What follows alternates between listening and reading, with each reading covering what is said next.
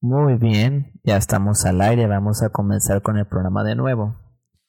Bien, a ver si no se laguea. No, no lo estoy detectando porque si no me voy a distraer, ¿vale? Bien, sectas empresariales. Básicamente son estas empresas que te dicen que vas a hacer un gran negocio, vas a ganar mucho dinero con ellos, que no va a haber ningún problema, que tú vas a hacerte millonario en poco tiempo, lo cual eso es mentira, ¿ok? Voy a leer un artículo, voy a compartir mi experiencia y voy a sacar conclusiones. Entonces, filosofantes, de eso se va a tratar el programa, aquí en A través del espejo. Cómo estas sectas empresariales engañan a mucha gente prometiéndoles la gran panacea y que va a ser en gran tiempo, en muy poco tiempo. Sabiendo pues que una empresa real es como un niño, como dicen los japoneses, no es un bebé que va a seguir alimentando, va a ir creciendo, va, a, ver, va a haber errores hasta que ya sea un adulto y va a pasar muchos años para eso, no va a ser de forma instantánea. ¿Vale? Entonces vamos a empezar con la lectura del artículo. Intervención musical a cargo de Core Piklani, esta banda de folk, la cual apenas estoy escuchando, desconozco sus canciones más populares, yo nada más agarré así random, pero para traerles algo diferente, porque siempre les traigo la misma cosa, ¿ok? Por cierto, ya no voy a hacer directos en Facebook porque pues me censuran, entonces pues tengo que quitarle toda la música, hacer un video especialmente para Facebook para que llame la atención. Entonces lo que voy a hacer, voy a volver a retomar ese formato, aunque me dé más pereza hacerlo porque tengo que hacer dos formatos de videos. Así, este, y en YouTube, aunque en Instagram tengo que hacer otro, tengo que recortar porque ya ven cómo es Instagram. Por eso no hago mucha publicidad en mi Instagram, la verdad porque mi banda ancha es muy mala y aparte hay que hacer ciertos formatos especiales, 9.1 y bueno, mucha cosa. Entonces, iniciamos pues con el programa. antes que nada les pienso recomendar Brave, un buscador que sí cuida un poco más su privacidad. No es que ellos me estén pagando, pero así es. au.com, otro buscador de igual forma, donde yo encontré este artículo. Bien, vamos a empezar. Ahora sí. Sectas comerciales, la panacea para los tiempos de crisis, por Frank Castellanos, 2 de marzo del 2020. En una cafetería, Eva conversa con, con unas amigas sobre la necesidad de aumentar sus ingresos para sobrellevar estos tiempos de crisis económica. Un joven bien vestido y con apariencia agradable se les acerca y les comenta que no pudo evitar oír su conversación y se incorpora a la misma preguntándole sobre sus sueños y aspiraciones. Les dice que son posibles de realizar y les entrega un volante con un número telefónico. Pausa. Aquí esto es bien importante. Siempre van a llegar con un panfleto que, por ejemplo, no tienes empleo, puedes ganar 1.600 semanales, por ejemplo, ¿no? 1.600 pesos semanales, que no es mucho, pero para jovencitos o para personas que tenemos ciertas deudas, nos suena atractivo, ¿no? Para poder seguir pues pagándolas. Yo tengo deudas por equipos de audio y lo que he hecho aquí en, en el programa y la verdad no me pesa, pero sí me urge el dinero y dije bueno. Y aparte de un trabajo muy, muy pesado, pero luego les contaré eso más adelante.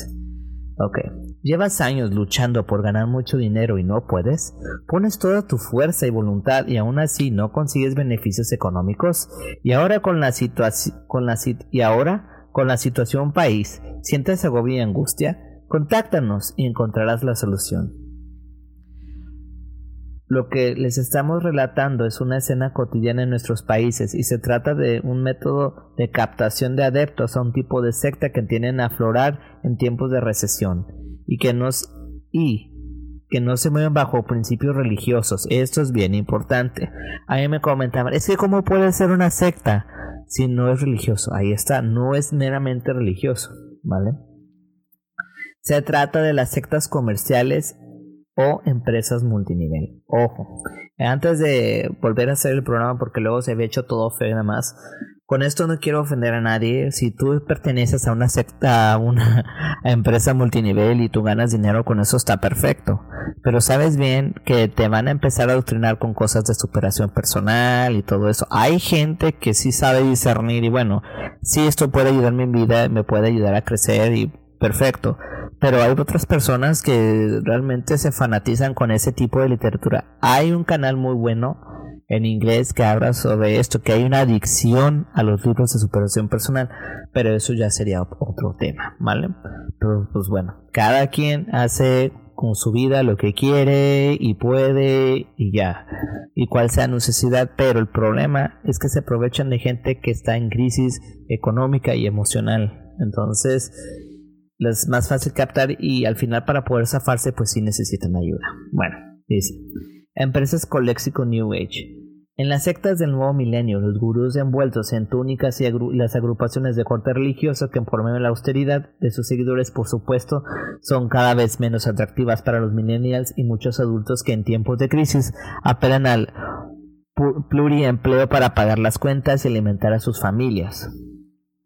El psicólogo y profesor en la Universidad de Magala, España, y experto en sectas, José Miguel Cuevas, afirma que las sectas se nutren de las miserias humanas y cuando pasamos por crisis somos más influenciables y podemos ser captados con más facilidad. En estos tiempos de recesión global, las nuevas sectas se despojan del misticismo religioso para convertir al líder carismático en una gran empresa y a sus sacerdotes en coach motivacionales, quienes en un abrir y cerrar de ojos derribarán tus barreras internas para transformarte en un éxito emprendedor que en pocos años será millonario. Cuevas atribuye el éxito de estas sectas comerciales en que conjugan la esperanza con la dependencia. Cito, son organizaciones empresariales que se dedican a ofrecer seguridad económica mediante engaño, técnicas de persuasión correctiva y presión de grupo, Convencen para realizar inversiones económicas, trabajar sin descanso y asistir a sesiones de, adoctrinamiento para conseguir en ellos un cambio de mentalidad profunda. Les aíslan de su entorno y les venden un sueño que acaba provocando graves problemas económicos y de salud mental. ¿Cómo actúan? De acuerdo con diversos especialistas en los estudios de sectas, las de corte comercial o empresas multinivel operan de la siguiente manera. Vuelvo y repito, yo no satanizo a personas que ganan dinero con multinivel si así es su forma de vida. Ojo, yo lo único que estoy diciendo es que hay mucha gente fanática en todos lados. También en los movimientos sociales, háblese del movimiento de por la diversidad sexual o feminismos, ¿ok? Ok, dice se presentan esencialmente como un plan de ventas, network marketing, que permite que los consumidores se conviertan en distribuidores que pueden, de este modo, ganar una cantidad de dinero y captar nuevos consumidores.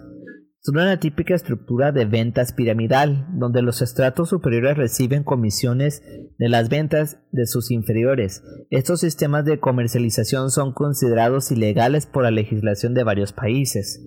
Juegan permanentemente con el misterio y el secreto, el nuevo distribuidor no conoce el manual de referencia y todas las condiciones hasta después de haber firmado el contrato. Utilizan técnicas de culto para aprovecharse de, los reclutas. Realizan cursos motivacionales y convenciones que muchas veces los reclutas deben pagar para participar, en los que utilizan el coaching correctivo para quebrar la voluntad, la voluntad de la fuerza de venta y una lealtad de acero hacia la empresa que los lleve a inmolarse por ella en el caso de ser necesario. Goldbells al servicio comercial. Las técnicas utilizadas por las sectas comerciales fueron estudiadas por la psicología social durante la década de los 60. En aquel entonces se intentaba comprender lo que había sucedido en la Alemania durante el régimen nazi. Se pretendía explicar cómo habían hecho para adoctrinar a millones de personas al, tal al punto tal de hacerlos cómplices y justificar las políticas de Adolf Hitler. Fue así como en estos procesos fueron esquematizados hasta convertirse en modelos replicables. Así llegaron al sector empresarial, donde se usaron para aumentar la productividad del trabajo y para bajar los costos laborales. La estafa se disfraza de altruismo. El objetivo de toda empresa es ganar dinero, pero como nadie se inmolaría por una causa tan superficial, es necesario crear un propósito trascendental para llegar al alma humana. Entonces, le dicen a sus reclutas que sus emprendedores y les hablan de la posibilidad de ser líderes de equipo. Ellos no estarían vendiendo productos y no que ayudarán a otros a alcanzar su independencia financiera. Les hacen creer que son parte de un proyecto que hace del mundo un lugar mejor. Para la empresa es un negocio redondo. Hace que los clientes vendan por ella y consigan nuevos incautos, que a su vez venden más y consiguen nuevos reclutas para la causa. Para su fuerza de venta, la realidad es otra. Son trabajadores precarios que no ganan un sueldo mínimo, invierten su fuerza de trabajo y escasos recursos económicos a la empresa y se sienten felices porque se creen parte de un gran proyecto que cambiará sus vidas y la de los demás. Ahora vamos a buscar lo que es el coaching correctivo para que entiendan un poquito más ahorita de lo que les voy a hablar. Antes que, y antes que nada, vamos por una intervención musical para que no se me aburra. A cargo de Coffee Planet mientras busco el artículo. Bien, continuamos. Entonces vamos a desenmarañar los 10 rasgos distintivos sobre los abusos psicológicos por parte del coaching correctivo, o no sé si lo pronuncié bien. Dice rasgos del coercitivo, perdón. Coaching coercitivo por parte de Millennium. Ese es el artículo. Ok, dice, comparte estos, es coaching coercitivo, comparte estos 10 rasgos distintivos y alerta a otras personas de sus abusos psicológicos. Ya no se denominan coercitivos por su implicación auto autoacusatoria. Ahora usan eufemismos variados, sanando tu vida, coaching inside, liderazgo transformacional, samurai game o ingeniería de lo, imposible. 2. El segmento poblacional al cual está dirigido es muy amplio y no existe filtro alguno para determinar la presencia de personas con enfermedad mental. ¿Se acuerdan de Nexium? Nexium es una pues fue esta precisamente una secta empresarial que usaba el coaching coercitivo, pero no era para gente pobre, era para gente millonaria y con billetes, pero ¿qué pasó? Lo mismo. Violaban mujeres, sobre todo menores de edad, y tenían ahí su este Kiranier tenía su harem. Para que vean que no, no importa si vienes de un estrato alto, bajo, mediano, no importa. De clase media, aunque la clase media no existe, pero bueno, Ok. 3. Los entrenamientos están organizados habitualmente en tres niveles jerárquicos y tienen horarios extensos, extensos y atípicos. 4. Gradualmente el grupo de coaching se convertirá en el espacio que sustituye a otros escenarios sociales como la pareja, la familia nuclear y extensa, el grupo de amistades y compañeros de trabajo. 5.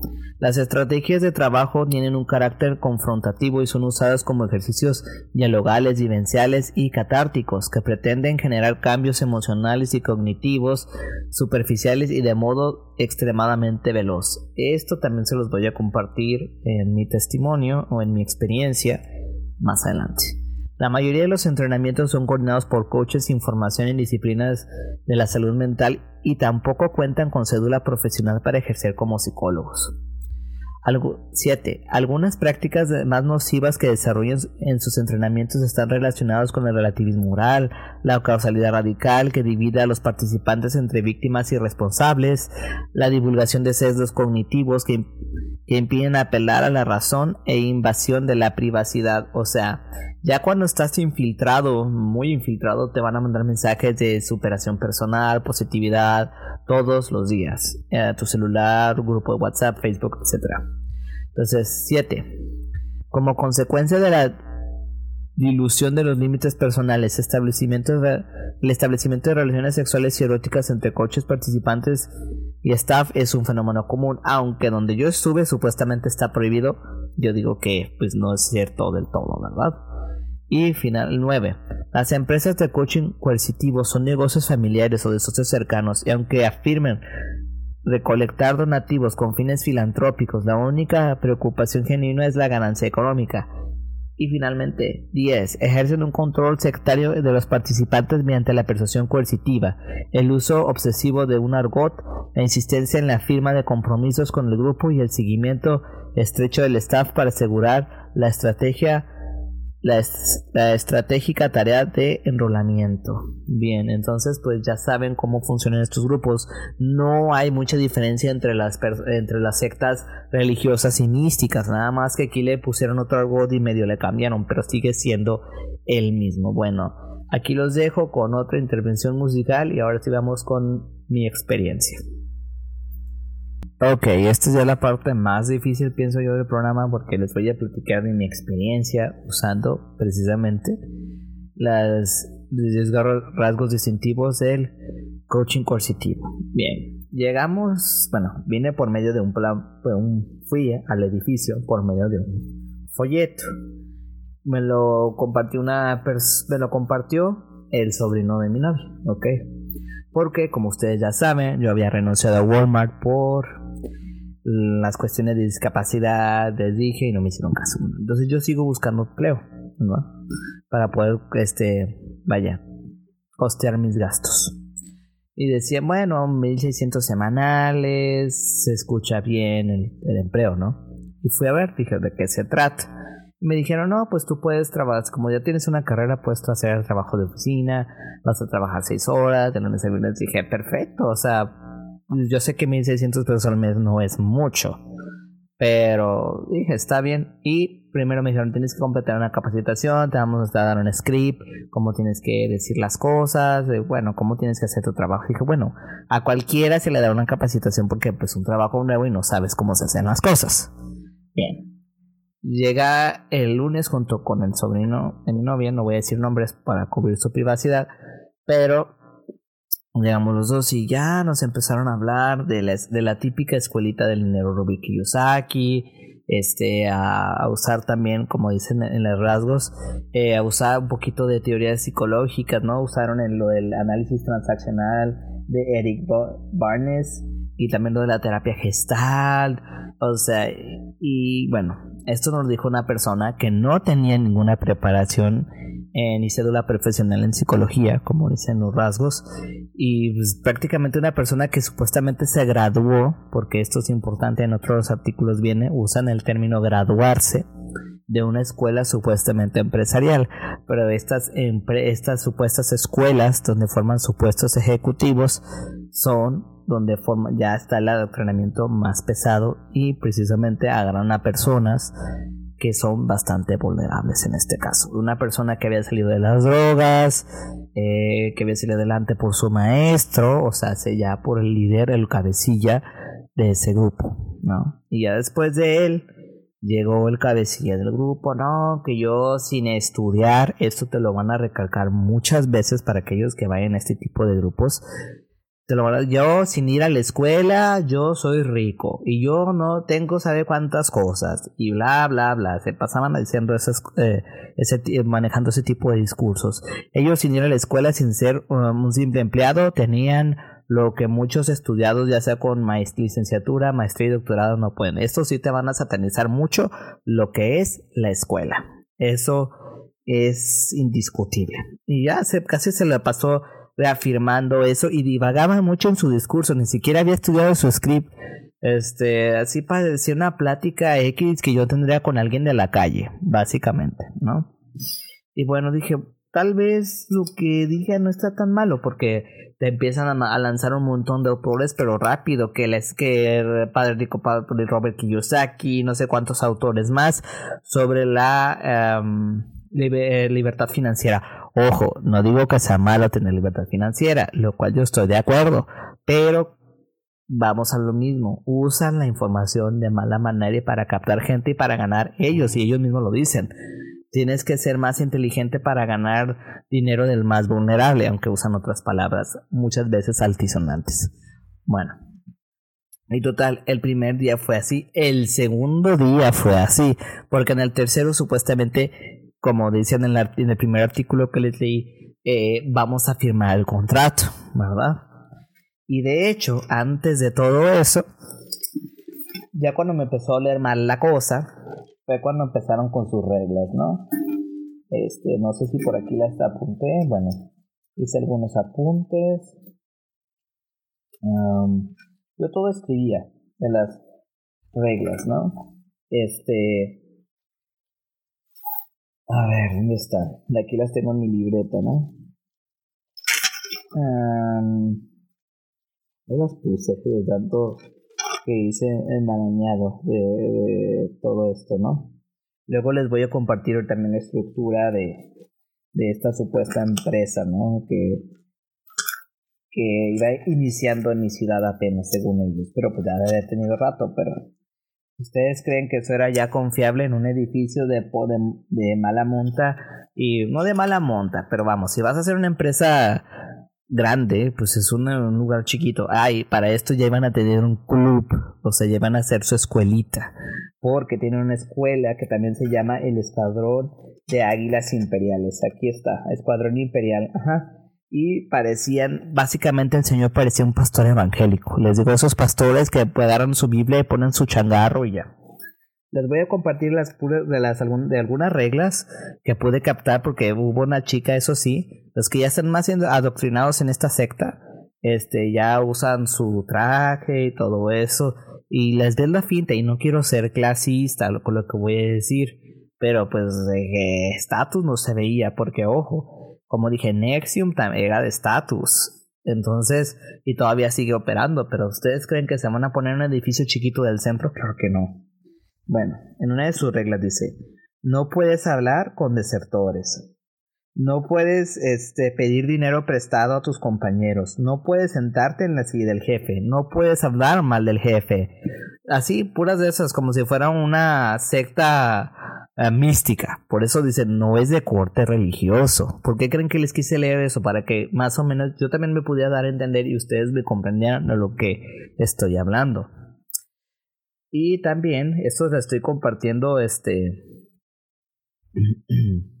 no, a todo está a nivel jerárquico, o sea, no puedes, este, hablar tú de nadie, o sea, tú tienes que respetar al jefe y nada más. Ok, entonces, lo que supuestamente iba a ser yo en la empresa esta que se hace llamar, voy a decir el nombre, acabo no me van a escuchar ni nada, o quién sabe. Imagen, salud y belleza. E iba a hacer reclutamientos, publicidad, teléfonos, entrevistas, más aparte iba a volantear para reclutar gente. Yo tendría que más o menos reclutar cinco gentes para ganar cierta cantidad de dinero. Eh, supuestamente, si quisiera ganar más, tendría que vender el producto y de eso me iba a llegar un 50%. Y además tenía que invertir, ¿saben cuánta cantidad tenía que invertir para yo poder entrar a trabajar ahí? 8 mil pesos. Y yo no tenía esa cantidad. ¿Cómo creen? Si yo estoy buscando para poder pagar lo que debo, entonces ¿cómo voy a tener 8 mil pesos para gastarlo en eso? Mejor lo pago y para, para seguir pagando mis deudas y el dinero eso va a ser suficiente, ¿no? Así que ellos me dijeron, es que no es un empleo, es un negocio. Primero, en los folletos te lo venden como un empleo. No tienes empleo, acércate a nosotros en las 1600 semanales. Y por último te dicen, no es un empleo, vas a, vas a tener que invertir 8 mil pesos si quieres ganar más y volverte millonario. No, hombre, y el gurú parecía que decía que ganaba, ¿qué? 40 mil pesos. O sea, para que vean que esto, esa misma línea la siguen ellos y que esto, lo que se estoy compartiendo es real y que, pues vaya, no les estoy mintiendo, ¿sí? Y pues no sé qué decir. Ahorita con la última intervención musical voy a sacar una conclusión y voy a dar fin al programa. ¿Por qué? Porque para mí ya de por sí, neta, es como si te quitara la energía, es tener que estar ahí seis horas sentado, tener que escuchar las mismas palabras una y otra vez. Hay mucha gente que se sintió culpable. De hecho, hay un señor que se bueno, no voy a decir su nombre porque pobrecito, no lo voy a delatar aquí en el programa. Había un señor que medio se veía estudiado y le decían, fulano, ¿por qué tú a tus cuarenta y pico de años no has progresado? Y ya lo hacen los hacen sentir culpables.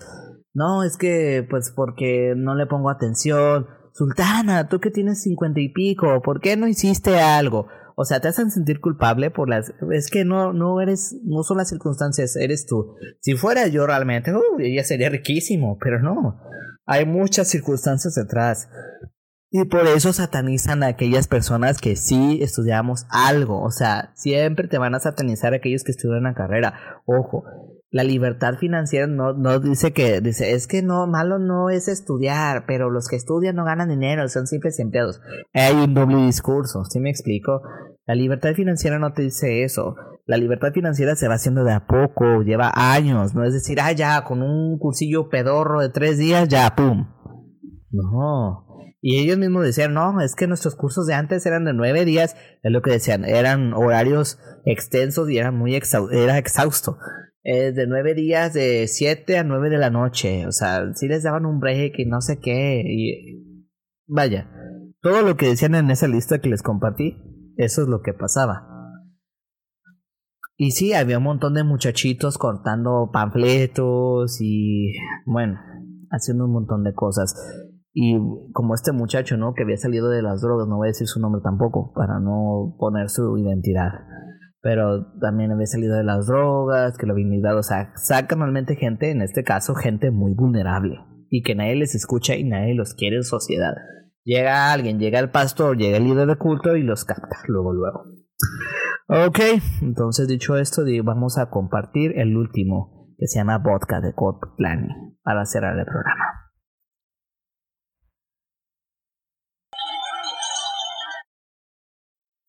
Bien, después de compartirles una canción de borrachos, eh, voy a dar mis conclusiones. Miren, la crisis económica está muy fuerte, este, está muy grande.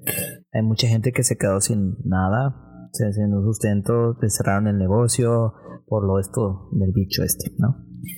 Y también hay personas como yo que buscamos un trabajo que no, no sea tan complicado, que buscamos un trabajo que más o menos se aboca a nuestro perfil, porque la verdad, o sea, no es malo, no es vergonzoso trabajar en un supermercado, pero bueno, tanto esfuerzo para nada.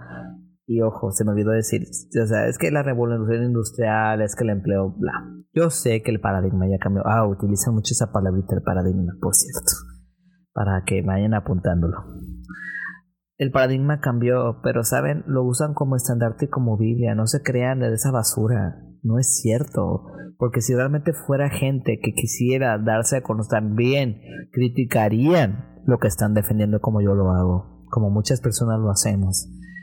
Yo sé que la crisis está fuerte, yo sé que puede ser vulnerable. Tal vez tu familia no te hable por ser de la diversidad, por ser minoría, por ser discapacitado, rechazado, drogadicto, eso no importa. Pero tú no tienes necesidad de caer en esas sectas porque lo único que van a hacer es robarte la voluntad. Si tú estás en una secta de estas y quieres salir, busca ayuda porque no lo vas a poder ser sola, solo, sole, nada. O sea, tú tienes que buscar ayuda así como dice, como dijo Solaim en su video, si te han pillado, este volver a, reconstruirte tu voluntad. No digo que los autores que hablan de educación financiera sean malos. Simplemente, pues todo mundo escribe de acuerdo a sus convicciones, a sus ideales, a sus creencias. Toma lo que te sirve y lo que no, deséchalo. Lo que se apega a tu realidad, tómalo. Y pues nada, gracias por escucharme. Yo sé que que ahora sí que pueden decir que patético, ¿no? Que no pudiste verlo antes. Pero sí lo vi antes y por eso dije, no, gracias. Porque desde que empezaron con sus reglas mafufas dije, esto está, esto me huele mal. Y desde ahí dije, no, no. Y como decía, no es que no digas que es un fraude, no digas que es este, como se dice, una estafa. Pues sí es un fraude y una estafa. Y ojo, dice, nosotros no estamos en internet por, para no recibir críticas, porque saben que recibirían críticas como la mía y como la de muchos más que han engañado y estafado. Por eso no lo hacen. Si tú ves un panfletito, un folletito o lo que sea, un papel que diga tanto en poco tiempo, si estás buscando empleo, no les creas, no es cierto. Y esto ha sido todo. Muchas gracias por escucharme.